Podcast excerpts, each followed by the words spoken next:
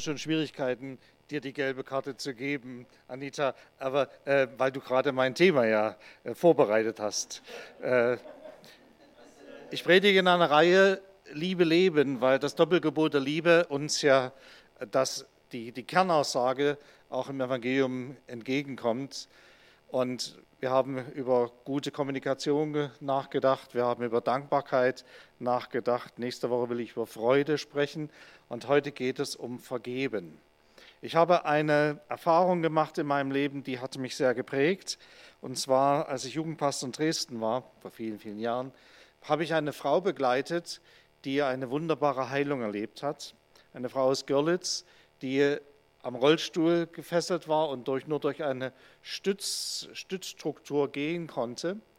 Und äh, sie, sie hatte eine Zeit sich genommen im Schniewindhaus in Schönebeck und war dort bei den Schwestern, bei den Diakonissen. Und sie hat dort erlebt, wie Gott in ihr Leben hineingeredet hat. Sie hatte erfahren, wie sie um Teile ihres Erbes betrogen worden ist von ihrem Onkel. Der, also die, die Eltern waren gestorben und äh, sie, der hat also alles einkassiert und hatte nichts gegeben. Und das hat sie verbittert innerlich. Und auf dem Weg zur Heilung hat dieses Loslassen und Vergeben, den Onkel freizugeben, eine ganz, ganz entscheidende Rolle gespielt, sagt sie. Und dann hat sie etwas erlebt, was, was sie selbst gar nicht geglaubt hat. Sie ist frühmorgens aufgestanden, aus ihrem Bett, saß auf, ihrem, auf ihrer Bettkante und auf einmal hört sie eine Stimme, steh auf und geh. Steh auf und geh. Sie sagt, ich kann nicht gehen. Was soll denn das? Ja? Äh, sehr natürlich handfeste Frau, ja, mitten im Leben stehen, berentet. Ja, und sie hört noch einmal die Stimme, steh auf und geht. Und sie, sie stellt sich an ihrem Rollstuhl auf und geht los. Die Diakonisse, die sie abholen will zum, zum Essen, kommt herein und sagt, was machen Sie denn da? Setzen Sie sich bitte hin. Ich kann gehen. Es ist nicht ganz einfach, das jetzt, aber ich, ich, ich, mut, ich mute es jetzt ein bisschen zu, Entschuldigung, wenn ich das, aber äh, manchmal tut das Gott, nicht immer. Aber für mich war etwas ganz wichtig, dass sie angefangen hat, ihre inneren Verletzungen, die sie hatte, erstmal loszuwerden. Ähm, ich habe sie begleitet dann bei der Akademie in Dresden, äh, dort, weil die Ärzte einfach gesagt haben, das kann nicht sein. Wir haben hier den Befund, der ganz klar zeigt, das ist die Situation. Das kann nicht sein. Wir haben diesen, äh, sie ist dort 14 Jahre in, in diesem Krankenhaus, in der Uniklinik begleitet worden, vorher in ihrer Krankheit. Und dann einfach mussten die Ärzte konstatieren, hier ist etwas, was wir natürlich nicht erklären können. Aber sie erzählt immer wieder, das Entscheidende war, dass ich innerlich frei wurde. Und das andere war ein großes Geschenk, aber die innere Freiheit war für sie sehr, sehr, sehr wichtig. Es hatte dann auch einige Nachteile. Sie konnten nicht mehr, damals war ja noch DDR, sie konnten nicht mehr in den Westen fahren und sie musste wieder arbeiten gehen. Ähm, hat kein Geld mehr gekriegt. Also manches ist ganz schön schwierig. Ich weiß nicht, was ihr für Erlebnisse gemacht habt, aber immer wieder entstehen in unserem Leben Verletzungen, weil andere etwas tun, was, was uns nicht passt. Das können Alltagssituationen sein, wo eine unfreundliche Kritik kommt oder der, du, du erlebst, dass dein, der gemeinsame Hochzeitstag vergessen wird oder der Geburtstag. Und ich als Pastor habe da bestimmt eine ganze Menge Leute auch schon verletzt, weil ich manchmal schusselig bin. Das ist gar nicht böswillig, sondern einfach Schusslichkeit äh, oder einfach zu viel des Ganzen. Dann gibt es Lebensereignisse, die, die einen so tief gehen, du verlierst deinen Arbeitsplatz, du hast eigentlich gut gearbeitet, ja, du hast dich angestrengt, aber die wirtschaftliche Situation macht das. Oder es kommt zu einer Trennung von einem geliebten Menschen und eine Scheidung. Du kannst gar nichts machen und der andere geht einfach und will nicht mehr oder hat ganz andere Vorstellungen, er verletzt dich. Und dann gibt es natürlich eine, eine sehr starke äh, Verletzung, die Menschen erleben können, die zur Traumatisierung in ihrem Leben führt. Da ist ein Verkehrsunfall, der unverschuldet passiert, wo du gar nichts dafür kannst.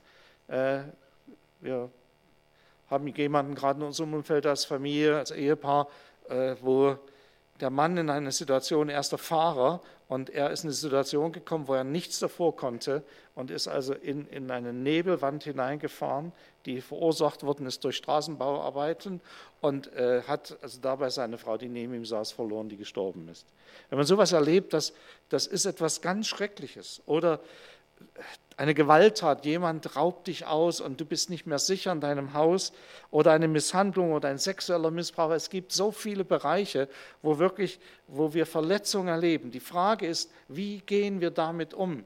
Wie schaffen wir es als Menschen in dieser Welt, in dieser Zeit, so zu leben, dass wir uns nicht selbst an dieser Stelle immer wieder damit beschäftigen, unser Kopf immer wieder darum kreist, wir keine Ruhe finden und das unser Leben bestimmt. Deswegen ist es ganz wichtig, dass wir, dass wir es lernen, zu vergeben, dass wir es lernen, und das sagt uns die Bibel an vielen Stellen, einen Lebensstil zu leben, wo wir frei werden, wo wir das loslassen können. Paulus hat sich da sehr, sehr stark damit beschäftigt und er sagt in Kolosser 3, Vers 13, geht nachsichtig miteinander um. Also er weiß, dass so etwas passieren kann und vergebt einander, wenn einer dem anderen etwas vorzuwerfen hat. Genauso wie der Herr euch vergeben hat, sollt auch ihr einander vergeben. Wir leben ja als Familie Gottes zusammen in dieser Gemeinde und äh, wir erleben, dass, dass der eine die Vorstellung hat und der andere die Vorstellung hat. Das passiert in den besten Gemeinden, dass es Verletzungen gibt und dass mancher da auch wie eine Dampfwalze ist, die da so durch eine Gemeinde rauscht. Ich, ich habe das in allen Gemeinden erlebt, dass es einfach manchmal so, so viel Unsensibilität gibt, dass man einen anderen verletzt. Oder es ist einfach ein Machtgehabe, wo jemand so ungeistlich ist, dass er einen anderen verletzt. Und das war schon bei Paulus so. Das ist gar nichts Neues. Aber ganz wichtig ist, dass wir eine Haltung finden, die dahingehend kommt und uns führt, dass wir da nicht krank werden davon, sondern dass wir geistlich damit umgehen und Heilung selber erleben. Geht vielmehr freundlich miteinander um, Epheser 4, 32, andere Gemeinde, selbes Thema. Seid mitfühlend und vergebt einander, so wie Gott euch durch Christus vergeben hat. Das heißt also klar und deutlich, Vergebung ist ein Prozess. Es ist nicht so geschehen, dass ich sage, naja, schwamm drüber, vergesst mal, red mal nicht drüber. Oder wir sagen, das werde ich dein, mein Lebtag dir nie verzeihen. Das sind so die beiden Extreme, die wir auch haben. Es gibt ein Prozessmodell des Vergebens nach Schwennen. Man hat ja auch wissenschaftlich sich damit beschäftigt. Und Dabei ist es ganz wichtig, dass ich erstmal wahrnehme, da ist mir was passiert. Der andere hat etwas mir angetan. Oder ich empfinde, dass er mir etwas angetan hat. Ich fühle mich verletzt. Der andere ist vielleicht in seiner Naivität mir auf die Füße getreten, hat es gar nicht mal gemerkt, weil er halt so große Füße hat. Ja. So, naja, finde ich weiter aus. Und ich habe es erlebt als etwas Ablehnendes, als etwas Verletzendes. Und es wird dann als zweites die Wahrnehmung, dann wird festgestellt, wer ist denn der, der das ausgelöst hat. Es wird klar definiert und genannt. Wir kehren nicht Dinge, die falsch laufen, unter den Teppich. Die Vergebung des, dessen, was Paulus hier schreibt, ist nicht ein, naja, ist nicht so schlimm. Es wird klar festgelegt, ja, da ist etwas passiert. Schuld wird auch beim Namen genannt. Die darf auch beim Namen genannt. Ich darf dem anderen sagen, das verletzt mich, was du gerade tust. Ach, hab dich nicht so. Nein, wir dürfen einander zumuten, dass wenn wir es spüren, dann könnten, sollten wir das Gespräch suchen. Und dann kommen wir zu dem Punkt, dass wir hoffen, dass dieses Gespräch dazu führt, dass der andere sagt, hey, tut mir leid. Ja, ich wollte nicht die, die Luft aus den Reifen lassen. Ich war einfach stinkig auf dich. Und jetzt bin ich 45 Kilometer zu dir gelaufen. Ja. Ich habe mich gewundert, eigentlich hätte er ja um Vergebung bitten müssen. Und es war, war eine komische Situation. Habe ich es nicht richtig verstanden? Ja. Aber er hat den ersten Schritt getan. Merkt ihr, bei dem, der verletzt ist, muss ganz viel passieren. Wenn ich mit dem anderen nicht klarkomme, wenn ich auch das nicht höre, du, entschuldige, ich war da falsch, es kann passieren, dass ich das nicht höre vom anderen. dass der so nur bei sich ist, gerade bei manchen, die mit einer Persönlichkeitsstörung zu kämpfen haben, so eine narzisstische Persönlichkeitsstörung, ähm, die, die, die kriegen gar nicht mit, die sind gar nicht empathisch für den anderen. Das sind die Dampfwalzen, von denen ich rede. Ja? Das sind die, die also, die gehen ihren Weg und haben einige überfahren, sind nur die Füße gefahren, haben es gar nicht mitgekriegt.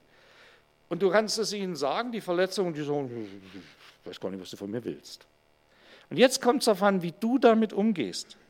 Wie du damit umgehst, ob du innerlich dich weiter vergiften lässt von dem, was da geschieht, oder ob du bereit bist zu sagen, ich vergebe dem.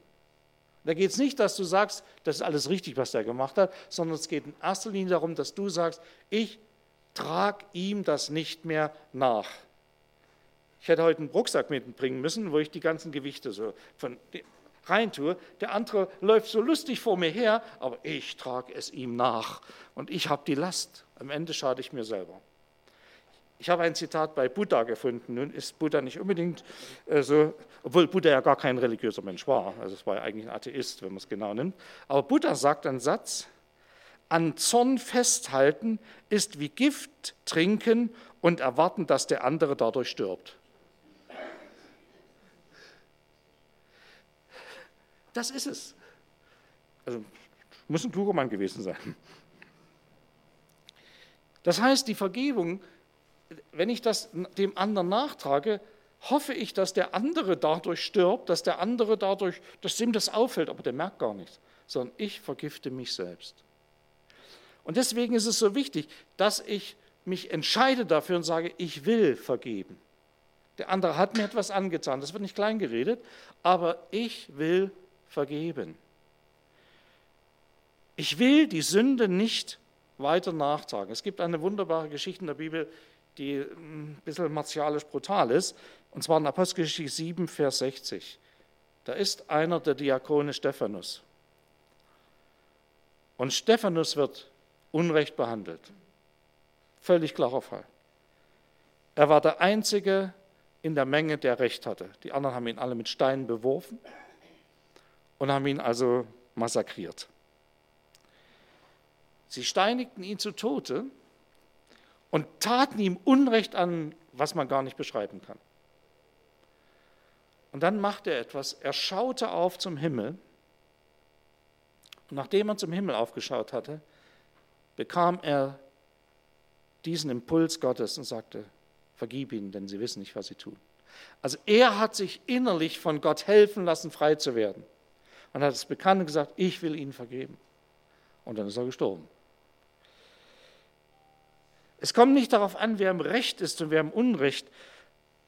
Unser natürlicher Sinn sagt immer, der andere ist im Unrecht und ich habe Recht. Das ist so in uns drin als Menschen. Sondern wir müssen uns von dieser Denkweise lösen, dass der andere doch das begreifen muss. Nicht immer begreift er es.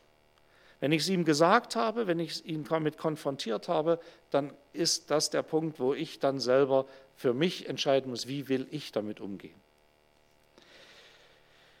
In 1. Petrus 2, 19 bis 21 lesen wir, wer auf der Linie Jesu lebt, erlebt Unrecht.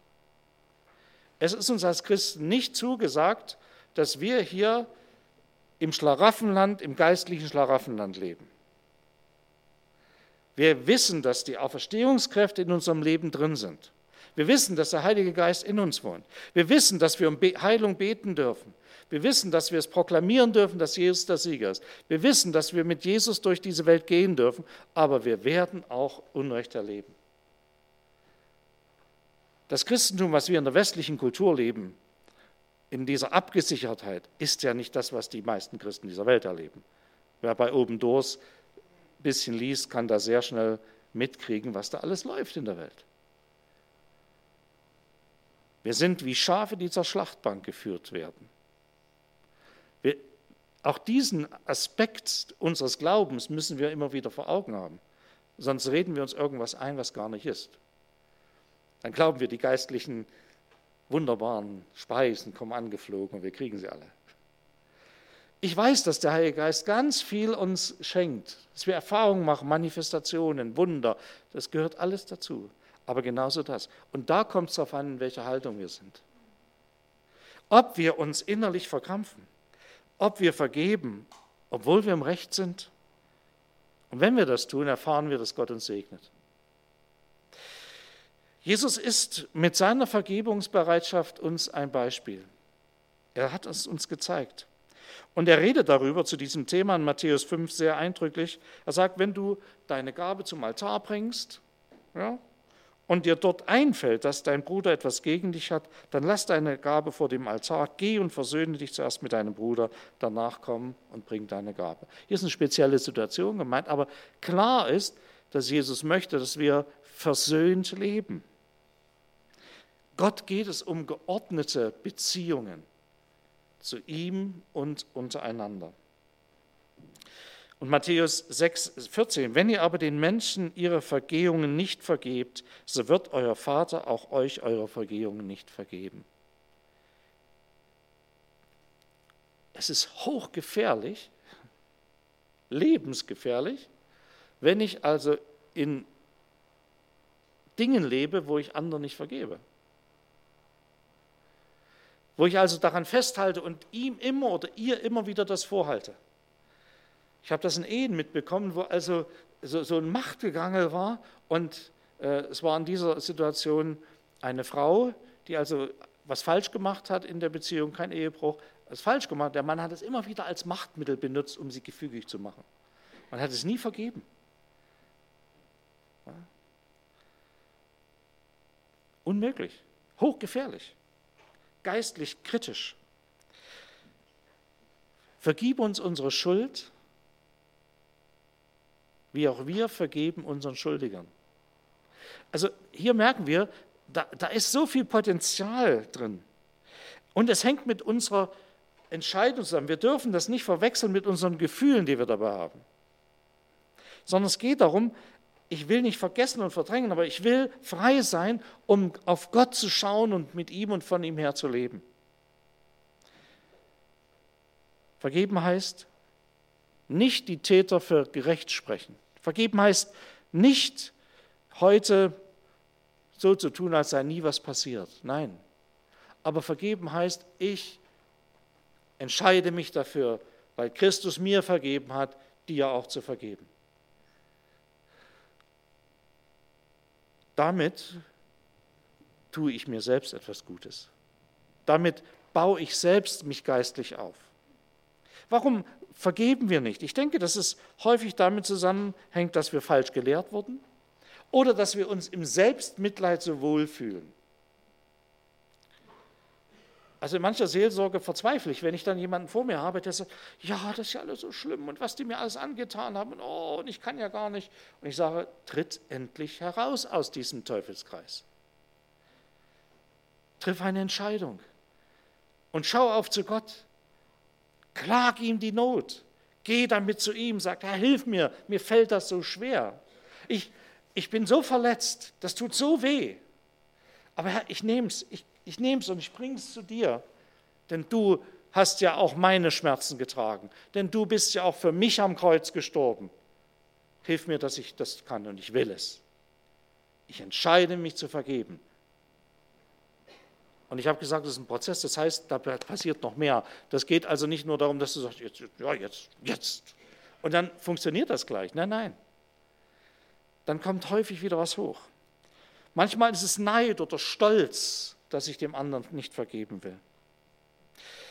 Ein Angestellter kommt zu seinem Büroleiter und teilt ihm mit, dass die Registratur langsam überquellen will und es wird immer größer und er macht zugleich den Vorschlag, alle Briefe und Akten, doch die älter als zehn Jahre sind, zu vernichten und damit Platz zu gewinnen. Der Chef überlegt und sagt dann, naja, ich denke, das sollten wir tun, aber bitte machen Sie vorher eine Abschrift davon. Manchmal gehen wir so mit Vergebung um. Ja, ja, ich vergebe dir, aber ich merke mir das ganz genau, was da passiert ist. Und bei der nächsten Gelegenheit schmiere ich es dir aufs Butterbrot. Nein, nein, nein, nein, das ist nicht der Weg. Es ist nicht, auch nicht ein Kompromiss, den wir machen, sondern es ist das rückhaltlose Streichen dessen, was einmal geschehen war. Ich lege dich nicht mehr auf etwas fest. Ich habe das selbst erlebt, wie das ist, wenn dir jemand das Leben so schwer macht, dass du aus deiner Berufung gehen willst, dass, du, dass, du, dass dir alles weggenommen wird, was dir wert war, dass du im Glauben zweifelst. Und, und das war so schmerzhaft. Es tat so weh, wenn es vor allen Dingen ein Bruder noch ist, mit dem du eng zusammengearbeitet hast. Und auf einmal erlebst du, nicht ein leiblicher, geistlicher Bruder, auf einmal erlebst du, dass der dir ständig eins reinwirkt. Und er macht es, weil er meint, er müsse dich klein halten.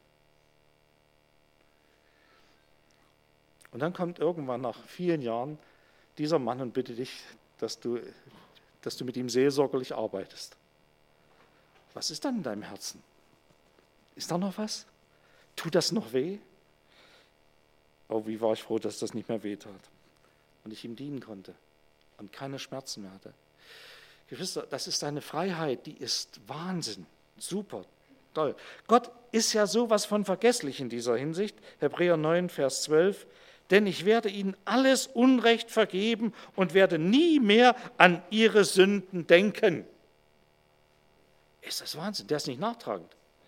Hebräer 10, 17 bis 18. Ich werde nie mehr an ihre Sünden denken und an ihren Ungehorsam gegenüber meinen Geboten denken. Wo aber die Sünden vergeben sind, ist kein weiteres Opfer mehr nötig.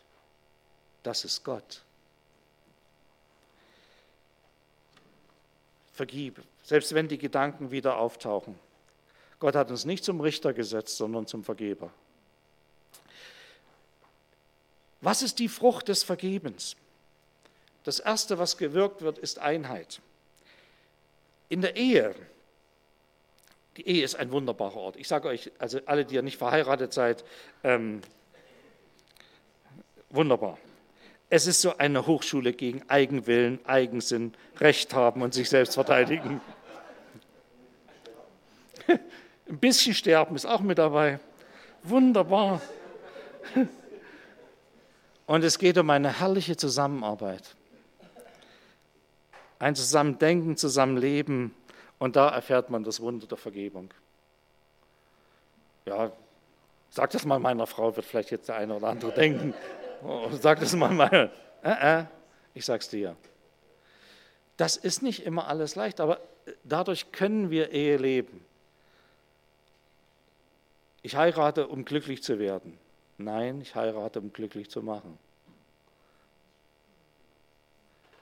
In dieser egomanischen Zeit, in der wir leben, ist es ganz wichtig, dass wir da die Prioritäten nicht verrutschen.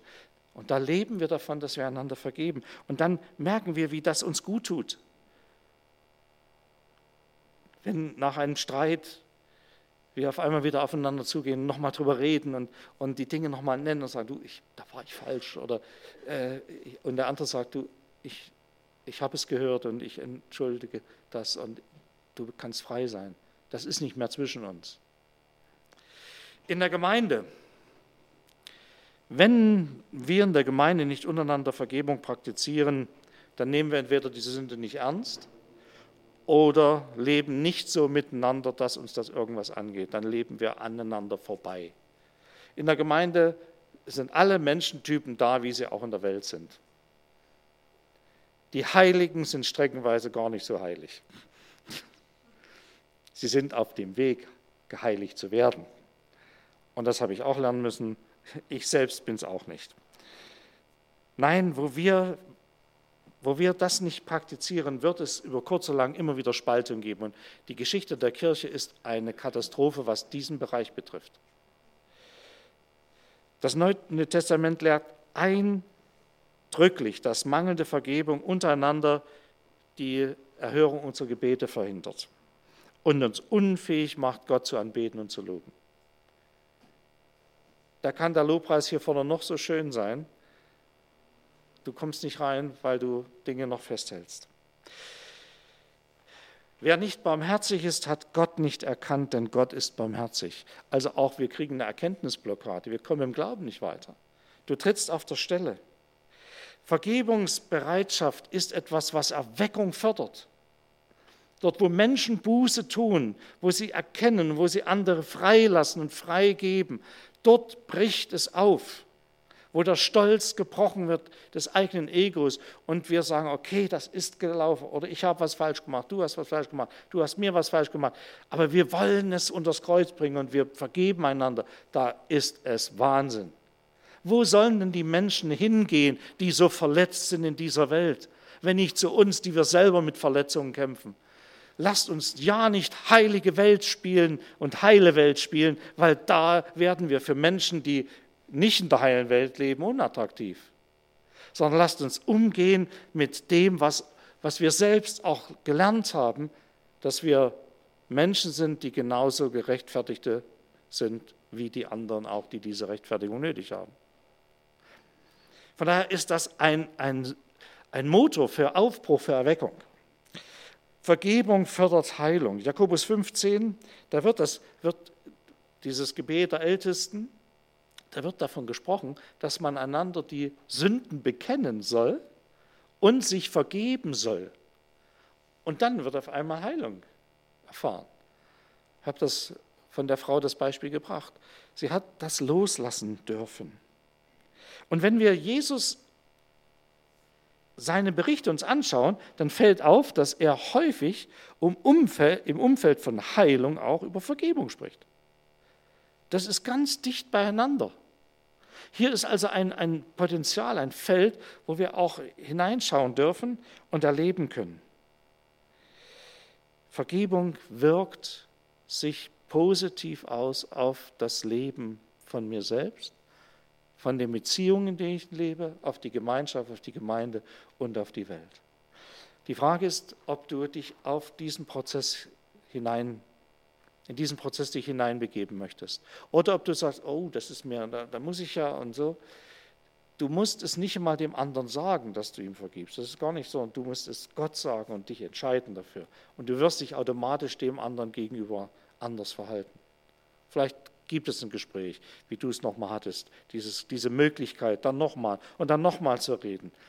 Und, aber am Ende ist es etwas, was in deiner geistlichen Hygiene eine Rolle spielt. Ich möchte heute die Frage stellen, vielleicht denkst du jetzt über eine ganz bestimmte Situation nach. Ich möchte die Frage stellen, willst du dort vergeben? Willst du wirklich sagen, ich entscheide mich heute, ich habe das jetzt gehört, ich habe das reflektiert und ich möchte das wirklich tun?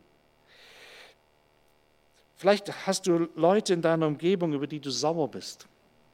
Da gibt es so den Nachbarn, mit dem du nicht klarkommst. Oder es gibt Leute, die sind dir einfach nicht heilig genug. Die führen einen so unchristlichen Lebenswandel. Wie können die nur? Sei bereit, auch ihnen das zu vergeben. Lass dich füllen mit deiner Liebe, denn du kannst ihnen nicht dienen, wenn du diese Vorwürfe immer vor dir herträgst. Die teilen sich mit. Bitte Gott, dass er dich innerlich frei macht, dass du das, was dir an ihnen nicht gefällt, wo sie dir auch auf die Füße treten, dass du es loslassen kannst und dass deine Liebe dich erfüllen kann, damit du wirklich einer bist, der Jesus nachfolgt und in seiner Art lebt. Ich möchte euch bitten, dass wir einfach mal die Augen schließen. Jeder für sich ganz persönlich, vor Gott sind wir jetzt, stehen wir. Herr, du sagst in deinem Wort sehr klar und deutlich, dass wir Vergebung in Anspruch nehmen sollen, aber auch, dass wir vergeben sollen und dürfen. Und du weißt, wer gerade jetzt mit sich kämpft. Und Herr, du siehst unser Herz, unser Denken, unser Fühlen. Und ich danke dir, dass du reagierst, wenn wir klare Entscheidungen treffen. Und deshalb möchte ich jetzt, während wir die Augen geschlossen haben, haben, einfach fragen, möchtest du einem Menschen, der dir etwas angetan hat, einer Gruppe, einer Situation, die dich verletzt hat, möchtest du dich entscheiden zu vergeben, dann heb einfach deinen Arm und sag, ja, Herr, ich will das. Ich entscheide mich dafür. Ja, danke. Herr, ich bitte dich, dass du, dass du mit deinen heilenden Kräften diese Entscheidung stärkst, unterstützt dass du hilfst und Freiheit gibst. So segne ich euch in Jesu Namen. Amen. Wir hören ein Lied.